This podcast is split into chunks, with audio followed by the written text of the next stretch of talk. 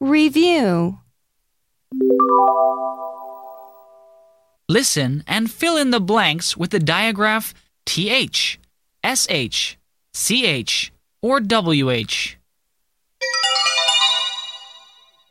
Where are the fish? There are lots of fish in the ditch. Two hungry cats want to eat the fish. The cats jump into the ditch. Can the cats catch the fish? The children watch.